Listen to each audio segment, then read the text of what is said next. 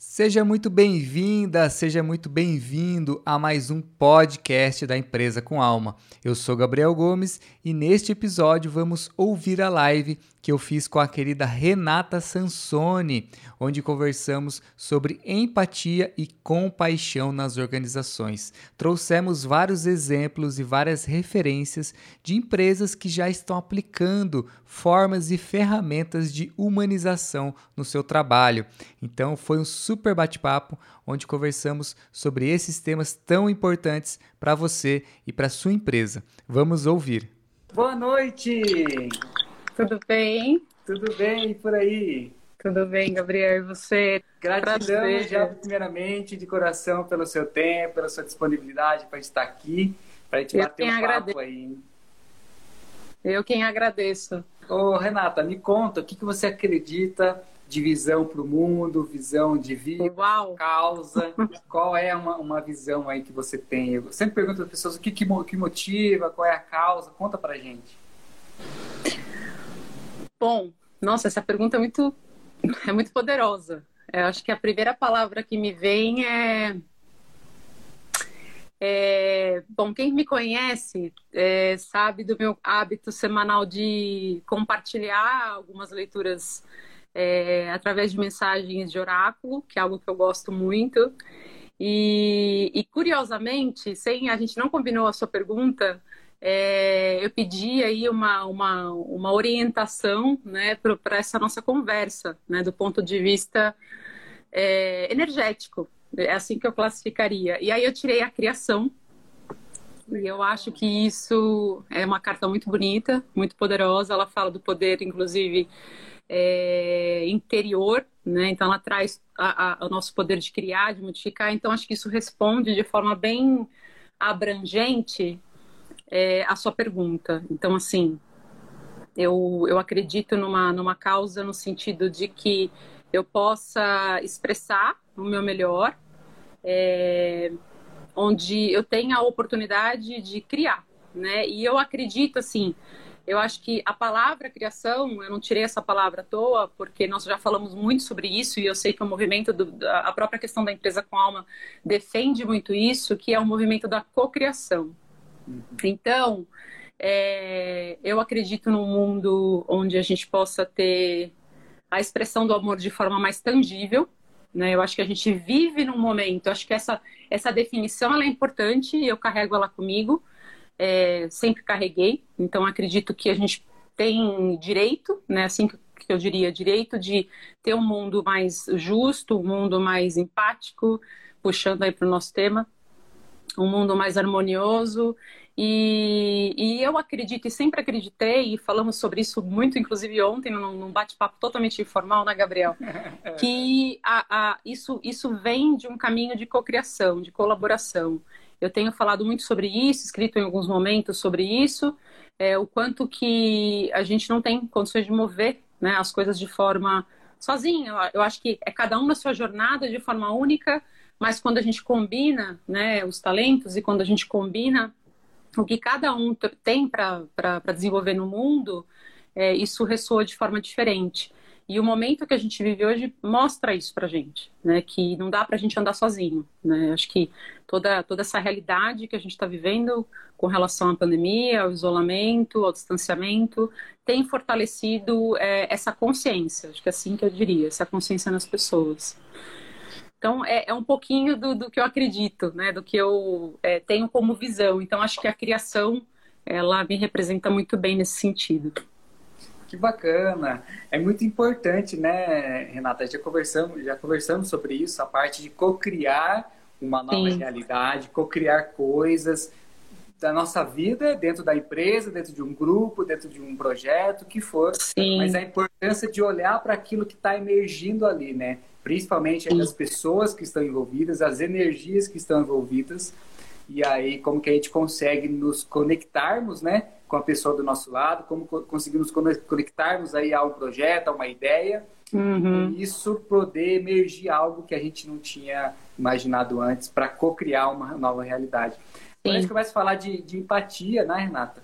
De conexão com a pessoa que está do nosso lado, é muito importante estarmos abertos a isso e principalmente querer, né, que a participação de alguém para criar algo novo, seja um relacionamento, seja uma empresa, seja um projeto, seja um trabalho temporário, mas algo que está emergindo aí da, da colisão, né, de duas pessoas, de duas uhum. energias, parte uhum. vibratória, parte energética, e é muito bacana quando a gente começa a aprofundar em, em temas que mostram como são as relações humanas, né? Sim. E é interessante porque, assim, é, quando você fala isso, é, eu acho que as pessoas já têm isso mais claro, né? A, a visão da empatia, eu acho que ela se tornou mais difundida, né? Eu diria que assim, mais disseminada, mais difundida para as pessoas, independente do contexto organizacional, que é um pouco aí do, da nossa linha de raciocínio, né, para essa conversa. Uhum. Mas eu acho que o mais essencial e a, o movimento da psicologia positiva em si reforça muito isso, é de que essa é uma habilidade, primeiro, que ela pode ser desenvolvida, né? Todos nós temos, do ponto de vista do movimento da psicologia positiva, a empatia através de uma força de caráter muito relevante, que nada mais são do que as forças, né? As qualidades, para quem não tem familiaridade com isso, as nossas qualidades, é, os nossos potenciais. E, e, a psicologia positiva faz isso muito bem, né? Então, ela, ela, visa o florescimento né, do, do ser humano, é, o sentido, a felicidade, através da potencialidade. Então, acho que isso que mais me fascina. E a empatia está inserida nisso. Ela não deixa de ser uma força que está presente em todos nós. Em alguns casos, a gente tem isso mais desenvolvido, em algumas pessoas, como uma força de assinatura mais presente através da inteligência social, relacional. E em outros casos, não significa que eu não tenha, mas eu preciso olhar para isso. E acho que é aí que está o ponto, né? É... E aí, se a gente estende por outros membros, né, do, do, de ponto de vista social, a gente vive, né, a gente aprendeu a viver, e, e muitas vezes a própria cultura, dentro de um contexto organizacional, ela, ela vem de um modelo baseado em, em, em aspectos motivacionais é, pautado no controle. Né? Então, é, a própria história mostra isso, e todo um movimento. Isso vem mudando. Né? A gente está falando aqui de uma nova consciência corporativa, de movimentos como capitalismo consciente, de movimentos maiores, né, de organizações que curam, é, de empresas humanizadas, enfim, que já, que já é, buscam né, disseminar uma visão diferente de cultura, principalmente, centrada né, na base humana. Mas, queira ou não, é, a gente tem influência em termos de padrão comportamental, de modelo de crença, que faz muitas vezes eu me comportar e eu agir em resposta por uma motivação é, que vem de emoções negativas, como culpa, medo, controle. E, e na verdade, a, a, empatia ela entra é, como um eixo central para que, uma vez que eu tenha isso desenvolvido, isso se torne um modelo cultural, eu passe a agir de um ponto de vista motivacional é, de emoções positivas né? Onde eu faça é, pelo olhar da apreciação, pelo olhar da gratidão, pelo olhar é, do empoderamento.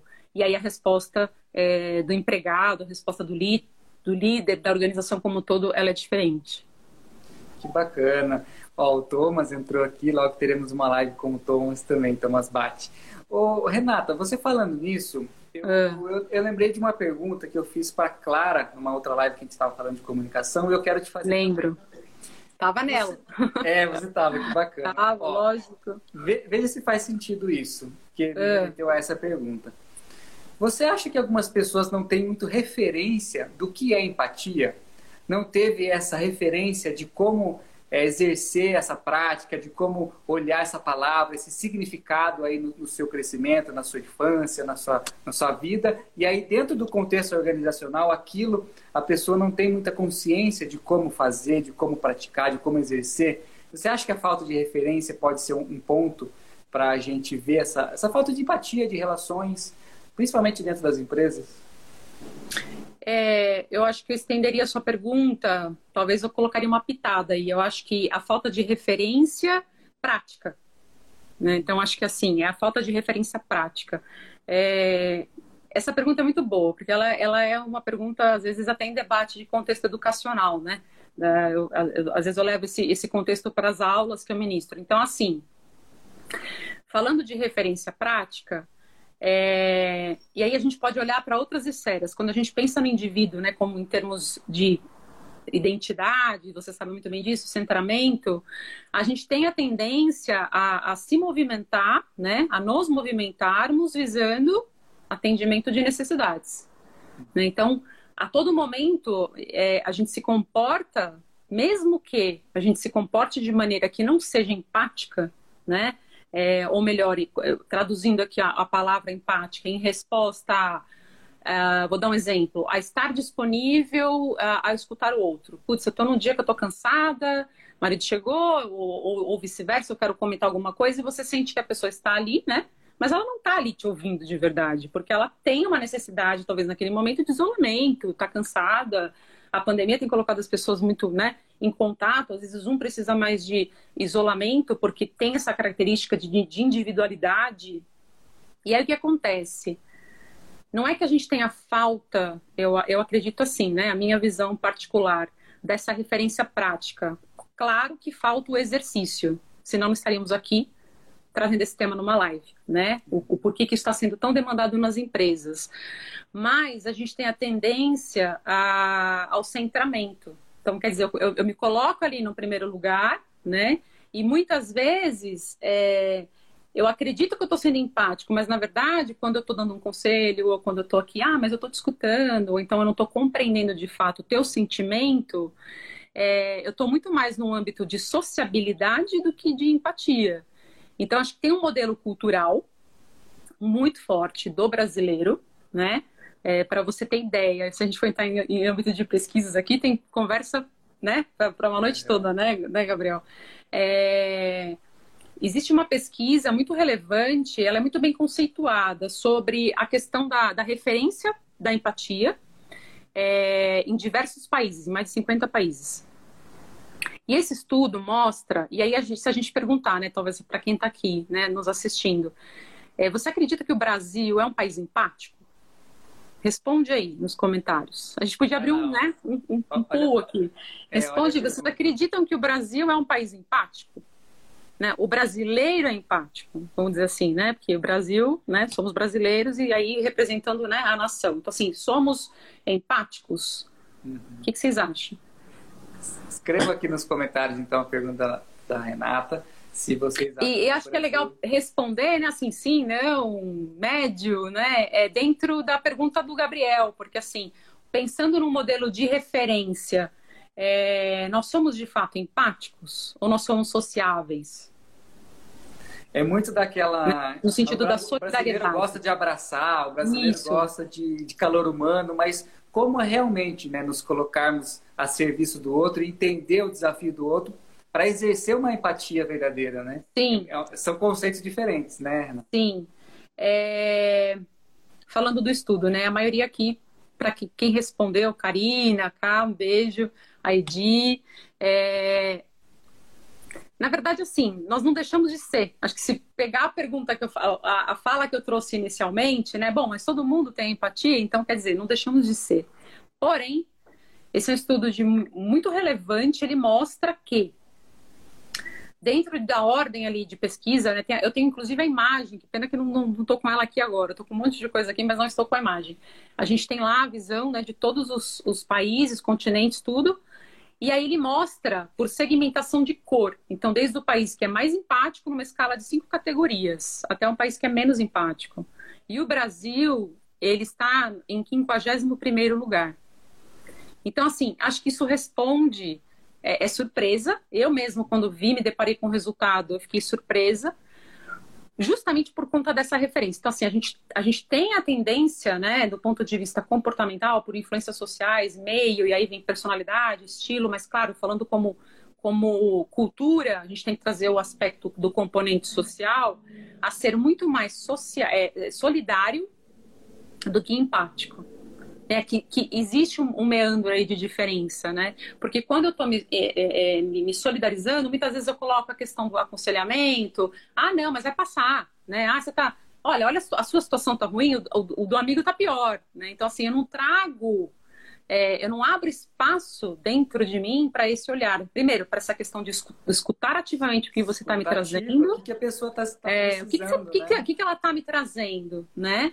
É, o que, que ela está me revelando? Então, assim, que sentimento que ela tem por trás desse comportamento? Às vezes de isolamento, ou às vezes do, mesmo porque não está me ouvindo. Então, que necessidade que esse sentimento está mostrando? Que é um pouco do que a Clara falou, né? Na live. Ela trouxe aí as questões da CNV e eu não vou deixar de passar por elas aqui, porque a empatia é isso, né? Ela tem esse movimento, é, a CNV como um caminho para a construção de relações empáticas e, e aí estendo para a questão compassiva. Então, a gente tem muito mais da solidariedade, é, do abraço, igual você falou, né, do, do calor humano, que entra muito mais no âmbito do, da solidariedade do que da empatia em si, puramente desenvolvida. E isso se estende no, no, no campo organizacional, enfim, em qualquer contexto. A Paula escreveu aqui, ó, o brasileiro não é empático, é sociável e seletivo. Exato, Paulinha. É isso mesmo. E, e, é bacana, Renata, eu acho que é uma das é coisas isso mesmo. Que, eu, que eu sempre vejo em, em amigos e, e, colegas, a diferença quando a gente aumenta o nosso universo simbólico. Quando a gente vai estudar em um, uma outra cidade, em um outro país, vai conhecer uma outra cultura, é, seja em uma comunidade ou seja em um outro lugar. Mas quando você sai um pouco da sua realidade e vê que existe a possibilidade de pessoas estarem vivendo de uma forma diferente da sua, você consegue ver que realmente pode existir coisas diferentes daquilo, né? Então, quando a gente se abre para o novo, talvez seja um grande movimento aí para começarmos a ter essa empatia. Como é? Quantas pessoas conhecem uma favela? Quantas pessoas conhecem uma comunidade carente? E aí, quando a gente começa a, a nos abrirmos para isso, com certeza o nosso universo simbólico aumenta, nosso nível aí de sentimento pelo ser humano para entender que aquilo é diferente da que a gente imaginava, não só no, no conceito de ser sociável, né? Mas de, de realmente entender o que está acontecendo com uma pessoa dentro de uma comunidade que ela Sim. precisa de ajuda. Então, eu, eu sempre vejo uma certa diferença de pessoas que se abrem para isso e para aquelas que vivem aí grande parte da sua vida numa única cidade, fazendo um único tipo de trabalho, numa única é, visão de mundo, né? Então, qual a importância da gente se abrir para o novo? E aí eu lembro que você, primeiras coisas que a gente conversou foi você contando que você morou nos Estados Unidos, fez graduação lá, conheceu várias culturas e empresas diferenciadas. E aí Sim. isso aumenta o leque da gente entender as possibilidades, infinitas possibilidades que existem, né? Isso é exercer muito a empatia também, né, Renata? Sim. É, eu acho que não é à toa, né, que na verdade, assim, é... o momento em que eu me encontro hoje, né, falando profissionalmente, foi um momento planejado, é, traçado, né, independente do que da, da, questão de viver fora um tempo, mas é, ele foi pensado e, e, trabalhar com a empatia é, é algo que de fato está dentro da minha missão, está dentro do meu propósito, está dentro, na verdade, do, do DNA, né, do, do, meu trabalho, muito por conta da minha experiência pessoal. Então, acho que não é só a, a questão técnica, né, de formações, que a gente pode falar um pouco, a questão de experiência né, no âmbito de recursos humanos, que foi toda a minha trajetória, em desenvolvimento de pessoas e principalmente liderança, mas é, a vivência. Então, realmente, assim, e, e, quando eu via, voltando à questão da pesquisa, o ranking, é, e eu tive a oportunidade de viver né, em dois países diferentes, Estados Unidos e um período curto aqui no, no, no México, é, a gente vê culturas completamente distintas e, assim, a gente tem a tendência a achar é, que o americano, a gente tem aquele olhar de que, ah, é, não é, não, ele não é empático, é, é porque eles são mais individualizados, mais, eu diria que. É... Como? Reservados. Exato, reservados, e eu aprendi a conviver com isso e me identifiquei depois de, um, depois de alguns anos com isso. E na verdade eles, eles são, eles estão entre os cinco é, mais empáticos dentro da pesquisa. Então, é, os Estados Unidos de fato é sim um país onde é, eu, eu pude, né, aprender é, e reforçar e desenvolver mais ainda a questão da empatia, do meu nível de empatia, mas a minha própria trajetória de vida e, e experiência pessoal é, fez com que exigiu de mim, né? A minha vida e histórias pessoais muito fortes exigiram de mim tanto a empatia quanto a compaixão na prática, né? E, e eu sempre tive muita vontade dentro da minha lógica, a gente conversou já um pouco sobre isso há um tempo atrás, é, de encontrar um caminho onde fosse possível casar a visão analítica, né, casar a espiritualidade e casar a experiência que cada profissional faz, né, cada um tem o seu talento, tem a sua missão de vida é, e faz de forma única, que acho que isso que é o bacana da, da questão do co-criar, né, então a gente vem com talentos distintos e que podem ser combinados. Então eu sempre tive esse sonho de, de fazer essa mescla. E até então, né, na época, né, na adolescência, eu, eu já avisava seguir esse caminho, é, de práticas integrativas, como eu sei que você também, aí a psicologia como apoio científico, mas sempre com o pé ali na visão mais humanista, na visão fenomenológica, existencial, é, entendendo e trazendo um pouco dessas práticas para mim. E eu sempre encontrei maneiras de levar isso para o contexto de recursos humanos. Então, meus programas sempre tiveram esse olhar é, de abordagens mais humanizadas, e, e dando espaço para uma filosofia de cuidado, né? Almejando o que a gente vê hoje, esse movimento é, tão forte com presença é, é, de entidades e que, estão buscando, enfim, através, inclusive, da cocriação, projetos para que a gente possa inserir cada vez mais esse nível de consciência é, nas empresas. Isso que você falou, Renata, e, e, talvez completando esse, esse assunto aí, né, da gente ter uma empatia verdadeira, de ver a pessoa talvez de outra cultura e a gente vê os, como é o reflexo daquilo, como é o reflexo da história de um país, de uma empresa, mas a importância de você olhar o contexto né, que as pessoas estão. E isso que você falou de liderança, eu acho muito importante a gente começar. É, eu sempre levo isso para as empresas, nas facilitações, a você olhar as pessoas da sua equipe como pessoas totalmente é, completas de recursos, cada um com o seu talento, cada um com a sua experiência, e como que nós, é, com uma visão aí de liderança, né, de visão sistêmica, de você olhar o contexto das pessoas, identificar o melhor delas para poder inspirar elas é, diante de uma causa em comum, diante de uma empresa que tem um propósito, valores uhum. em comum, mas a importância de ter esse olhar empático de ver a pessoa que está do seu lado, identificar ela como um grande, é, uma grande, um grande diamante, uma, uma grande obra-prima que tem ali e como você pode inspirar ela a poder realizar algo maior, né? E aí esse olhar empático da liderança e principalmente de como você exercer essa empatia das pessoas de uma equipe. Como que você tem visto isso, Renata? O movimento, você fala? Isso, dos líderes cada Espaço vez Espaço para isso? é, terem uma visão empática. Eu sei que você leva muito isso para a liderança, de como você exercer isso, praticar é, dentro de uma equipe, de uma empresa, e como que você tem visto isso? Olha, Gabriel, eu acho que assim, já existe um nível é, maior de é, compreensão, né? É, de aceitação. Uh, tem, algum, tem um estudo da State of é, State of Workplace Empathy, ele é um estudo da consultoria Business Over, para quem tiver interesse depois em pesquisar. É, ele, ele trouxe a cada ano eles fazem essa pesquisa, essa leitura de como que a empatia está sendo vista, tanto dos, pelo ponto de vista dos empregados, como pelo ponto de vista dos executivos. Né? E aí a gente fala desde liderança até é, gerência CEO. E a última pesquisa, que foi divulgada recente, mostra que, assim, de 2017 para 2019, a gente teve um salto de consciência para abertura da importância da empatia de 57% para 72% em nível executivo. Então, isso já diz muito. Quer dizer, existe uh, uma, uma intenção maior né, de, de, de levar, uh, ou melhor, de criar espaço para que haja uma transformação de modelo cultural né, baseado em conexão, que aí é onde é, é, é o X da questão. Né? O que, que acontece?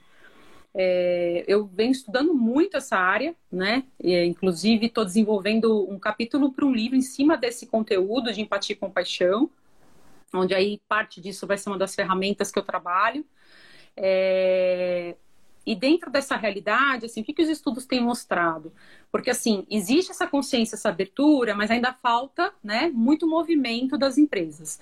Eu acho que a, o momento atual, esse cenário de pré-pandemia, pré e pós, né, dizendo presente e olhando o futuro, já movimentou muita coisa, né? Como que eu sei disso? Ah, mas de que maneira, Renata? Através de programas que olham para a saúde mental, que já, é um, eh, já fazem um link direto com a questão da empatia.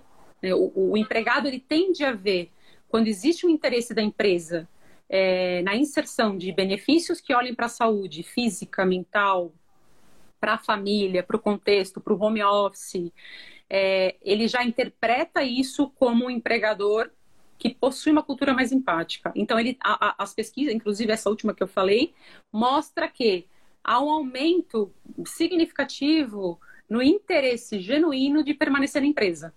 Ou seja, aumenta engajamento, aumenta a produtividade, que aí são as consequências, né?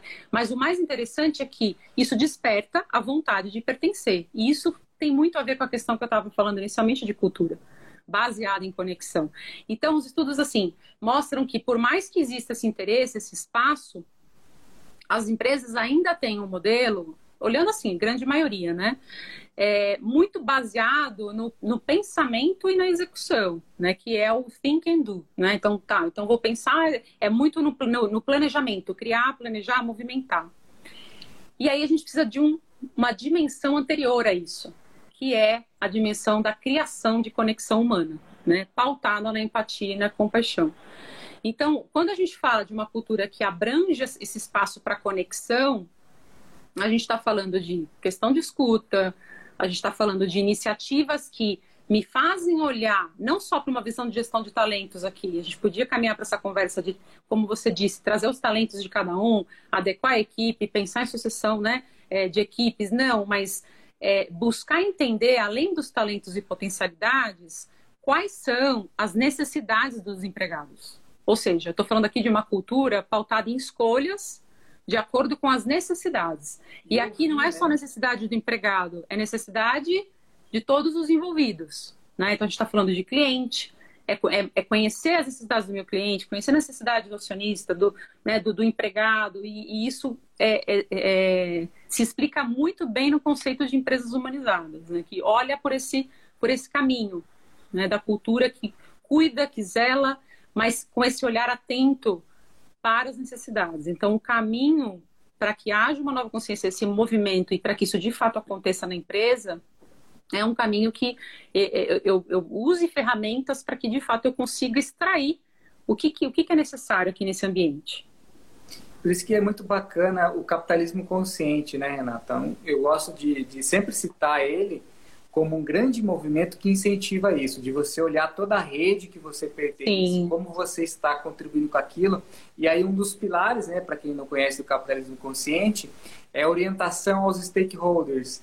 Então todos os envolvidos da cadeia, da empresa, dos serviços, todos precisam estar alinhados, precisam estar equilibrados. E aí a gente pode ver, independente da sua forma de ver um equilíbrio, uma conversa diante disso, mas a importância de estar olhando para todos que estão envolvidos no negócio. Não só Sim. o negócio de empresa, de corporação, mas equipe, projeto.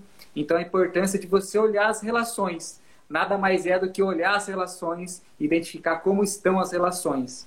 E aí, Sim. eu já te falei isso várias vezes e falei aqui em alguma live também, né? Vamos fazer um exercício de tirar a identidade da empresa, tirar o serviço, tirar os produtos, o que, que fica por trás de tudo isso? As pessoas, as relações, e aí como que aquilo é olhado, como aquilo é preservado, é equilibrado, é ouvido, é praticado. Então, que a gente possa olhar esse, esse novo movimento das empresas, esse novo movimento de trabalho que nós participamos, como um olhar mais humano de relações. E aí entra muita compaixão, né, Renato? Por isso que você falou, ó, vamos colocar compaixão no tema, porque eu sei tá faltando, é. tá faltando. Tá faltando, tem que, porque ela é um passo seguinte, né? A gente fala disso daqui a pouco. É, quando a gente é, fala dessa questão de cultura, Gabriel, é, baseada em necessidades, assim, por que, que, isso é importante? Porque a gente tem um modelo mental é, de naturalmente reagir, vamos supor, quando alguém te pede alguma coisa e de forma impositiva, qual a probabilidade de você atender? Ela é menor. Diferente de quando eu vou te pedir alguma coisa, explicando por que, que aquilo é importante para mim. Começando pelo propósito, pelo porquê. Exato. Inspirando a identidade. Pessoas, né? Então, quando a gente faz essa tradução né, desse movimento, que é um pouco do, dos componentes ali da CNV, e leva isso para a organização, é, se eu tenho, vamos supor, olhando para o cenário que a gente está vivendo agora, é, e todo mundo em home office, né, a grande maioria, e aí se, do ponto de vista da liderança, eu não faço uma abordagem empática, né, diria, entendendo o que, que um empregado, o que, que aquela pessoa que está do outro lado de lá, numa realidade diferente, precisa, e aí a gente está falando de precisa, né, um sinônimo aí de necessidade, é, e, e simplesmente saio demandando o que, que precisa fazer para atender um objetivo da companhia, por exemplo, porque está caindo venda, né, etc., o que, que vai acontecer? Existe um movimento inconsciente do ser humano que se chama ciclo né, de esquiva em relação à resposta. Então, o que, que ele vai fazer? Ele, ele tem a demanda e aí ele tende a recuar, né, a não responder. E, e por que, que isso acontece? Justamente porque vem de forma impositiva. Então, quando eu abro espaço para olhar para as necessidades da empresa, que está precisando vender, que está precisando se readequar, remodelar, imagina, uma série de procedimentos daqui para frente, cenário, ambiente físico. Isso quando a gente fala de RH, a gente fica de puxar o cabelo, né? Então, assim, eu vejo o meu marido, executivo de RH, assim, extremamente demandado para enxergar todo esse cenário no, no retorno.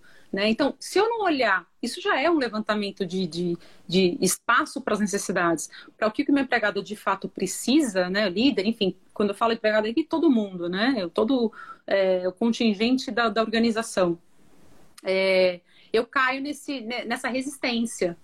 Então, acho que o, grande segredo né, da, é, da CNV nesse, nesse campo, o quanto que ela vem a agregar, é nesse sentido de ensinar né, as técnicas, os passos para que você de fato não só faça pedidos, mas crie estratégias adequadas para que atenda, né, o, identifique o que todo mundo precisa. Lógico que tem que ter um consenso, né? Não é, não, você tem que buscar entender o que, que isso me revela dentro de, desse novo padrão cultural que tem que se instituir na empresa. Perfeito. É, é, muito por esse caminho. Aí você, e aí a gente cai no. Você quer fazer alguma pergunta? Não, eu só ia comentar aqui que a Paula escreveu assim. Alguém, alguém escreveu aqui alguma pergunta? Por relações Deixa eu ver. mais empáticas. A Edi falou que congelou. Ah, aqui tá normal. Eu acho que estamos ok na nossa, na nossa é. transmissão. Ô, ô, Renata, eu quero entrar num assunto que a gente começou. Você falou aí do oráculo, você falou Sim. de, de dessa, dessa grande ferramenta né, de que está disponível para a gente. E eu gosto muito também de oráculos, de cartas, de tarôs, principalmente na linha terapêutica e como que a gente pode levar isso dentro de uma empresa, dentro de um contexto de grupo. Então, as dinâmicas né, que acontecem, você pode levar para um grupo de pessoas, para uma empresa, pode proporcionar muita é, empatia. E aí, é, até comentei aqui na live da Clara sobre CNV, o Grok, né, aquela, aquele joguinho de comunicação não violenta, a importância de se praticar é, através de uma ferramenta, de uma dinâmica, mas você praticando essas relações, fortalecendo o vínculo. E é muito interessante, Renato, eu quero compartilhar com você uma experiência. Eu utilizando o jogo do Grok em uma empresa, as pessoas começaram a se sentir muito mais abertas para contar um pouco das necessidades delas. Não só porque o Grok e, a CMV fala de necessidades, mas do, do, colaborador se sentir que, nossa, as pessoas querem ouvir né, o, o que eu estou precisando, o que eu estou sentindo. Então, como a importância de dinâmicas, de ferramentas podem proporcionar uma pequena transformação nas relações, transformação ali é, na mente de uma pessoa, de um colaborador, e isso começar a expandir dentro de, da empresa inteira. E eu sei que você trabalha muito com jogos, muito, muito com dinâmicas também, ferramentas Sim. aí. Eu quero que você já conte um pouquinho como é a sua grande ferramenta aí que você utiliza. Sim. Então, eu gosto muito dessa, dessas ferramentas práticas de exercício, de dinâmica. E aí eu, eu quero compartilhar que eu uso muito Grok, uso muito é, alguns oráculos também que são da linha terapêutica, mas a gente leva para as empresas porque sempre vai surgir algo lá e vai proporcionar que as relações sejam fortalecidas, né, Renata? Acho que tudo é, o, tudo é o como a, a gente leva, né, Gabriel? É, é linguagem. Então, eu posso pegar essa ferramenta que eu tenho o costume de puxar semanalmente, mas ela, na verdade, ela, ela é um oráculo direcionado a processos de coaching. A, maioria do, das ferramentas que eu trabalho é nesse sentido, né? Eu uso ele muito mais como orientação. Eu, nem, eu não, não utilizo isso especificamente é, tanto em iniciativas, a não ser num trabalho individualizado, né? E também nas tiragens que eu faço, o pessoal costuma falar, ah, é, é, é certeiro, né? Assim como é certeiro na minha vida. Então, eu tenho uma relação de amor com esses oráculos. E são muito especiais. A maioria é, eu comprei ao longo dessa minha trajetória fora. E, e, e, e, é muito interessante, porque eu cheguei a comprar alguns que, assim, eu estava lá procurando um livro e, de repente, pum, caiu no meu colo. Né? Então, assim, foram, de fato, essa cena mesmo. Eu estava procurando e, de repente, pum, caiu uma caixinha. O que, que é isso? Aí, ah, brilhei o olho porque era um oráculo voltado para coaching de jornada de alma. Então, assim, umas coisas muito interessantes. Então, eu sempre busquei recursos, assim, para me fortalecer. E aí, através disso, entrar no campo organizacional, né? E levar um pouco dessa vibração. Então, como você falou, sim, trabalho, facilito diversos jogos, né? Tenho formação em, diversos, em diversas ferramentas voltadas para autoconhecimento. E mais recentemente, é, durante a, a, minha permanência nos Estados Unidos, eu fiz um mestrado lá.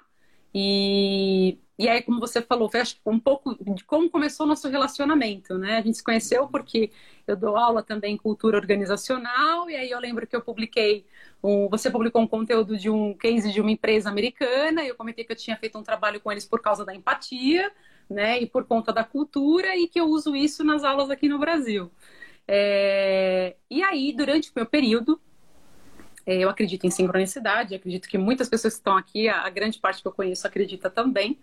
É, eu sei que você também. E não acho que nada acontece por acaso, né? E aí, durante o período, eu estudei, enfim, trilhei toda uma trajetória ali, um campo muito forte com é, um aprendizado voltado para a questão da liderança transformacional, que aí já envolve esse conceito mais elevado de, né, de cultura, de empatia, de compaixão, e me encantei. Então, assim, a parte de cultura é, uma, é um assunto que eu amo, meu olho brilha, né? E principalmente quando vem junto com o componente da psicologia positiva, né? Então, assim, eu acho que esse é o grande é, é, é, é o grande caminho aí futuro de sucesso nas organizações quando a gente traz esse olhar para a questão do florescimento, do significado e do propósito. É, e aí eu tive a oportunidade, estudando tal e desenvolvendo alguns projetos, é, onde eu me deparei com, com um estudo de uma ferramenta, que é a ferramenta que eu trabalho mais ativamente hoje, com um projeto grande para disseminar a implantação disso no Brasil, que é o Labirinto da Empatia. Né? Então, abrindo espaço para falar do labirinto, algumas pessoas que estão aqui já ouviram falar, conhecem, é, outras conhecem, mas não experimentaram, e assim vai, né? Uhum. Então, é, o labirinto é uma ferramenta que eu trabalhei na tradução dela junto com, dei um apoio nesse movimento para trazê-la para o Brasil. E aí, para entender o contexto de, de, tempo, né, eu voltei e estruturei toda uh, em 2019, né, todo esse movimento, dando início à metodologia que, que sustenta o meu serviço como um todo, que é o capacitar, experienciar, transformar.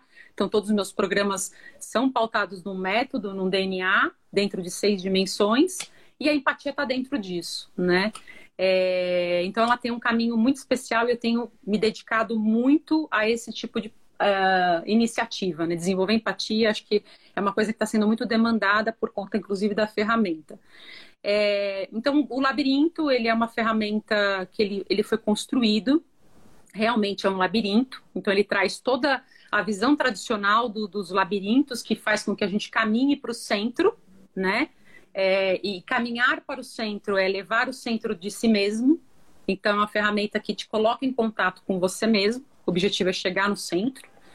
E, e a fundamentação dela vem da psicologia positiva, vem da CNV, tem um pouco de geometria integrativa, é, de sinestesia, porque a gente faz toda uma conexão corporal, porque a gente sabe que, né, é, se a gente discernir aqui emoções, a gente está muito. A maneira que a gente expressa o sentimento é no corpo, né, vem através das sensações.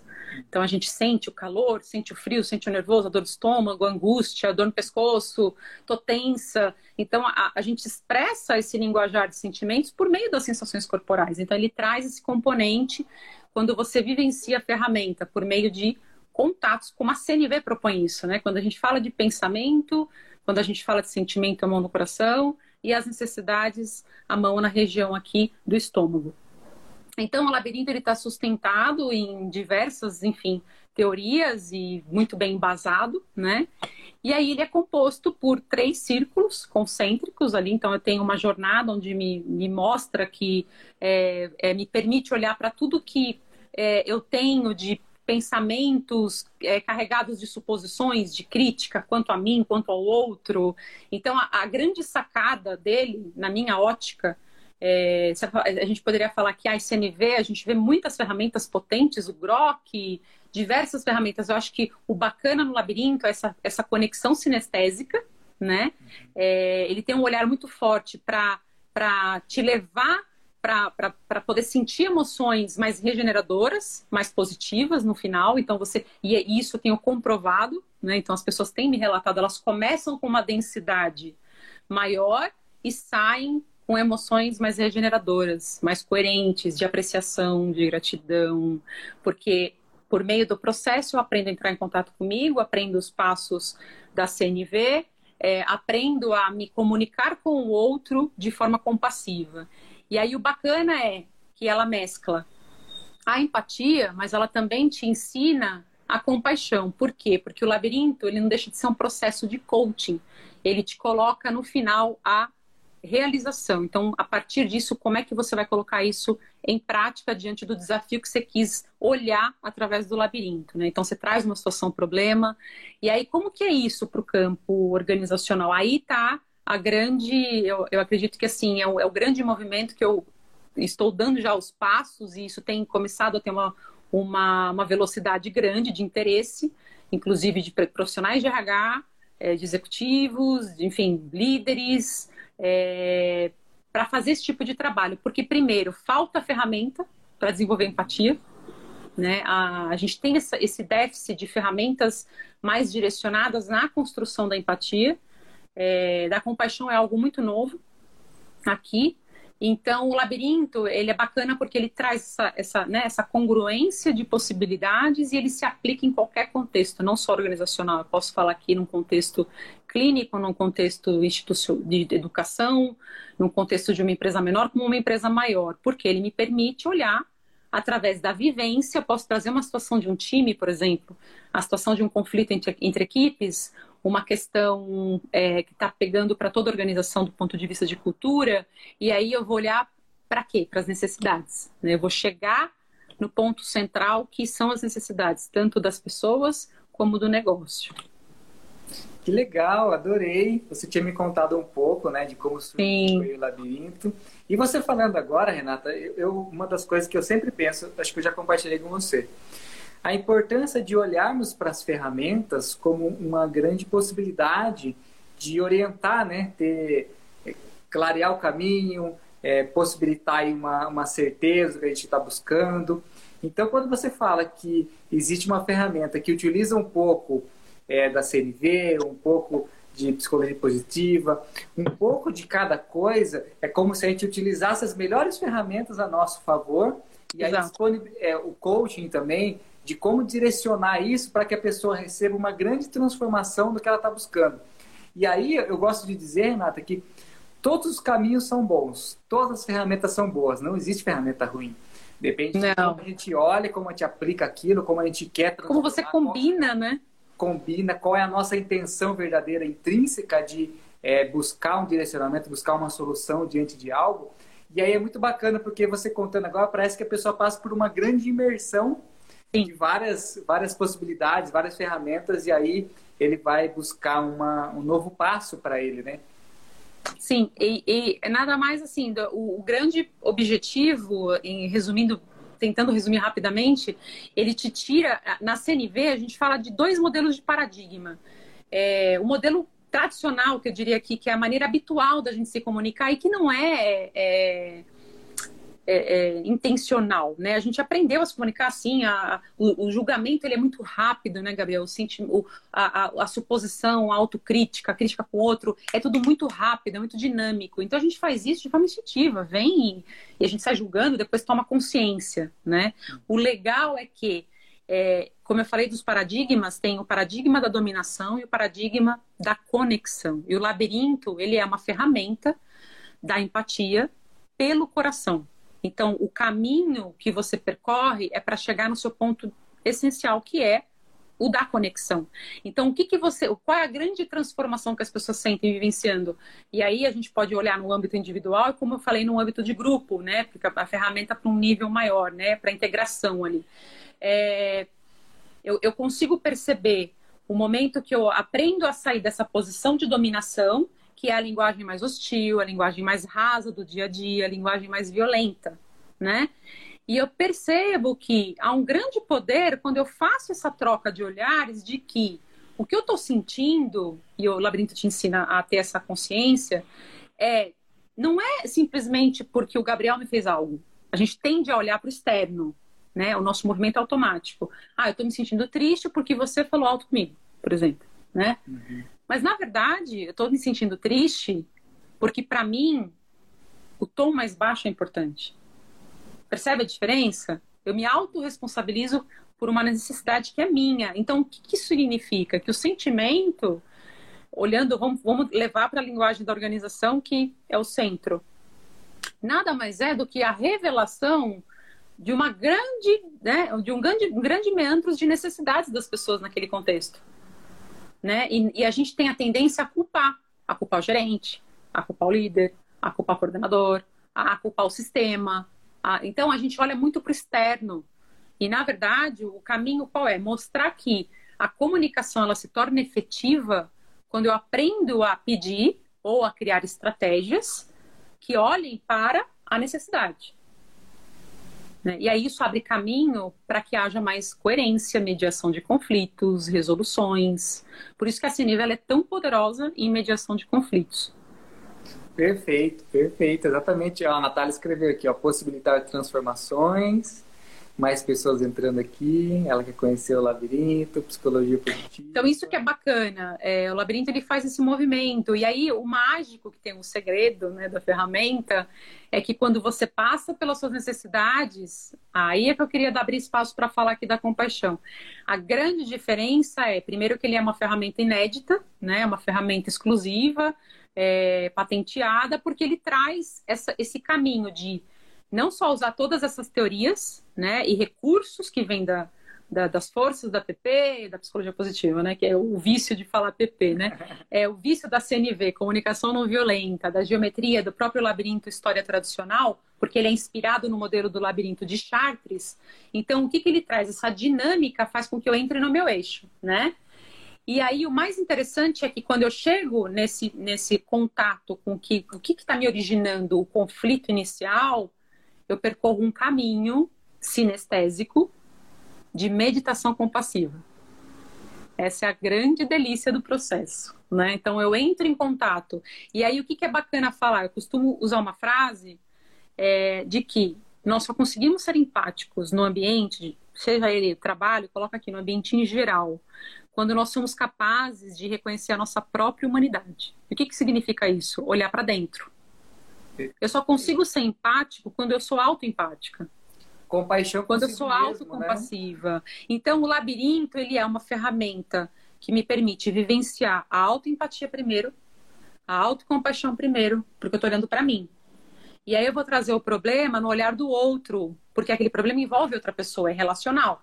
Então eu vou olhar para um time, então tá, eu vou olhar para o contexto entre áreas. O que está acontecendo? O que está acontecendo internamente aqui? O que está acontecendo na leitura do outro?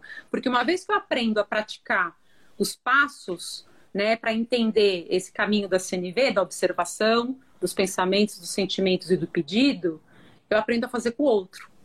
Essa é a grande sacada. E aí, por que, que isso é importante? Porque eu vou primeiro aprender a olhar para mim. Então, no meu dia a dia, de que maneira que isso me beneficia a prática do labirinto, a vivência? Quanto mais você pratica, você vê esse segredo, né? Não tem milagre aqui. Nem na psicologia positiva, você tem que praticar. Praticar atitudes intencionais, praticar suas forças para se potencializar. Então, quando a gente fala de autocompaixão, por que, que ele permite também? Porque no momento que eu entro em contato nesse caminho da meditação compassiva, eu vou então colocar isso em prática. Então tá, uma vez que eu me permiti me sentir, né, lá, empatia pela minha questão, pelo meu sentimento, pelo aquilo que eu preciso, na minha relação, por exemplo, num problema conjugal, é, a partir disso, o que, que eu posso fazer de forma, de, de forma compassiva, né, na minha linguagem, para que o outro atenda o que eu preciso. Então, primeiro eu entro em contato com a minha autocompaixão. E aí, a autocompaixão, ela traz três pilares, que é a autogentileza, é quando eu, eu confronto os meus problemas internos sem julgamento, né? Então, o labirinto, ele, ele, ele cria esse movimento em você. Então, eu aprendo não só autoempatia, como a ser autogentil, a, a, a reconhecer o mais bacana da CNV, que existe uma humanidade que é compartilhada. O que, que isso significa na linguagem comum? Todo mundo sofre. Todo mundo tem problema. Né? Todo mundo tem desafio. Eu estou lidando com um desafio grande de saúde nesse momento. Né? Passei por um procedimento, vou ter que passar por um procedimento novamente. Então, assim, coisa leve, mas, mas isso me tirou do eixo. Então, assim, todo mundo tem. Aí, o que, que é bacana disso? Eu reconhecer que, caramba, né? Perdi meu irmão recentemente. É, e aí, quando eu olho o meu problema comparado ao outro problema, não é que aquilo dói mais ou menos. Esse é o segredo. A dor, ela, ela, ela dói em todo mundo. A gente não, não pode julgar o que, que dói mais em você, o que, que dói mais em mim. E a gente tem a tendência a competir na dor. Né? Ah, você tá sofrendo, nossa, você não viu eu ontem, né? A gente faz muito isso, não é? Então, assim, ah, você tá, nossa, tá com dor de cabeça, você não imagina eu, a enxaqueca que eu tive ontem. Então, a gente compete na dor. E é muito automático. E aí, o que é bacana da humanidade compartilhada? É eu perceber que todo mundo sofre, que isso é comum.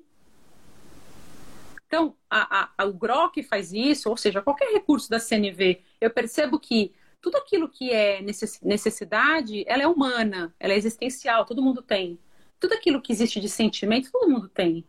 Então, na autocompaixão também existe esse componente. E aí, a atenção plena, que é o mindfulness, né? O labirinto, ele, é, ele acontece num estado de atenção plena desde o início até o final. Né? Primeiro eu faço uma meditação para entrar em estado de coerência, em estado de atenção, e aí você caminha olhando para o presente o tempo todo. Porque o sentimento ele é presente, ele não é passado, ele não é futuro. Hum. Você pode ter tido uma briga ontem com a sua esposa, uma discussão, mas o que você sente é agora, né? O evento foi anterior, mas o sentimento sempre é no presente. Então a gente precisa trabalhar empatia no presente. É aprender a olhar é, o que, que realmente está acontecendo com nós, né, Renata? Porque eu vejo eu vejo muitas coisas, principalmente relatos de pessoas que, que vão em terapias, né, fazem terapias, vão é, buscar ajuda profissional e acabam não, não entendendo o que realmente está acontecendo na vida delas. E aí algo é, que elas às vezes se vê sem saída, né, se vê num, numa parte do labirinto que não tem saída, a Sim. gente esquece de olhar para aquilo, olhar para o todo, olhar o contexto sistêmico, a gente fala muito de constelação sistêmica também. Então, a importância de olhar para o que realmente está acontecendo e dinâmicas e ferramentas de autoconhecimento, de desenvolvimento humano, nos proporcionam isso, né, Renata? De realmente olhar e identificar o que, que pode estar acontecendo, o que, o que eu preciso ver que ainda não estou vendo. E aí também é, vem muito da, da constelação, né? Ver o que nós estamos vendo. Sabe o que, que é bacana quando a gente fala de uma aplicabilidade do labirinto em grupo? Quando você trouxe a constelação, o campo, é, eu apliquei uma, eu fiz uma aplicação recente com um grupo de consultores e, e assim foi muito interessante, porque o campo, cada um trouxe uma situação específica. Nesse caso, não era um tema central. Por exemplo, eu poderia trabalhar com a consultoria, mas trazendo um, um, tema que é problema para todo mundo, né? Não, nesse caso, cada um trouxe o seu componente. Foi muito interessante, porque assim, as questões nós estávamos numa aplicação de seis pessoas. As questões elas eram distintas. Uhum. Porém, quando todo mundo trouxe a sua situação, quando a gente olhou e, e, e viu aquilo, no, no, quando a gente fala o campo se encarrega, né, uma linguagem comum, a questão ela era a mesma. Foi muito interessante, porque aí uma pessoa que, ao ouvir o outro, essa é a riqueza do grupo, e por isso que eu amo trabalhar com grupo também, principalmente naquele olhar de construção coletiva, da cocriação.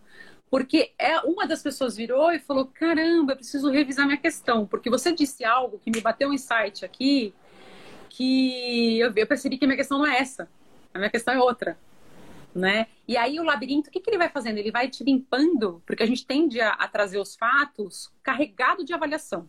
Uhum. Carregado de avaliação. E aí a gente aprende a trazer o fato, o registro. Tá, mas a situação é essa, mas qual foi o fato?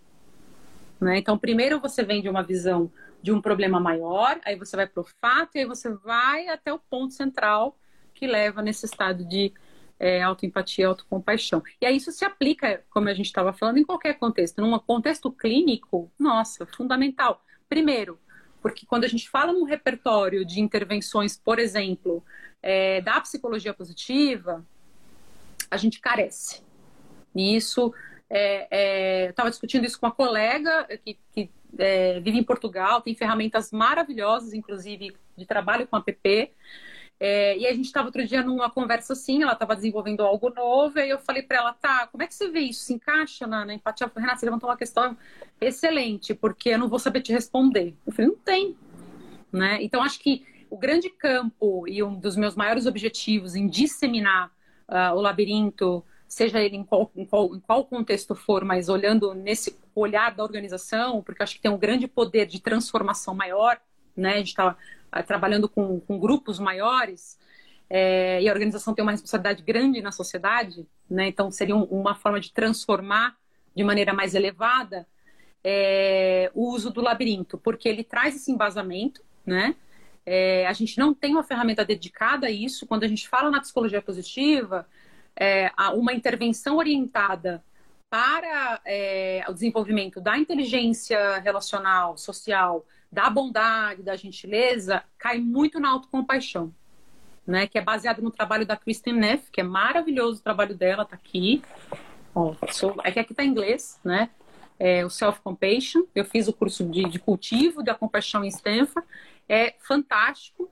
Então, assim, a, o, o, poder que a autocompaixão tem, a gente podia só falar disso aqui, com relação a equilíbrio emocional, é, diminuição de nível de cortisol. Então, o labirinto te contribui para isso também. Por isso que eu falo da ligação dele com a PP. Ele te leva para uma redução de estado é, de cortisol, porque eu passo a experienciar no final emoções mais regeneradoras, eu entro em estado de coerência, cardíaca, que é um outro assunto. E aí, com isso, eu, eu tenho uma tendência a. Isso é uma pesquisa que está, inclusive, aqui na minha frente. Ó, a, um minuto de ideia, um minuto, um minuto, tá? Ai, que pena, a me comportar, enfim, de, de forma mais equilibrada. Então é, é isso. Renata, obrigado, gratidão. Gente, eu amei, queria mais tempo. Eu também, 10 segundos. Eu gratidão. espero que todo mundo tenha gostado, enfim. E aí, como foi ouvir esse bate-papo tão rico com a querida Renata Sansoni? Espero que tenha trazido aí luz em alguns pontos para você, para sua empresa, e aguardo o seu comentário lá no Instagram, no arroba empresa com alma. Gratidão pelo seu tempo de estar aqui e desejo muita luz aí no seu caminho. Um abraço e até o próximo episódio.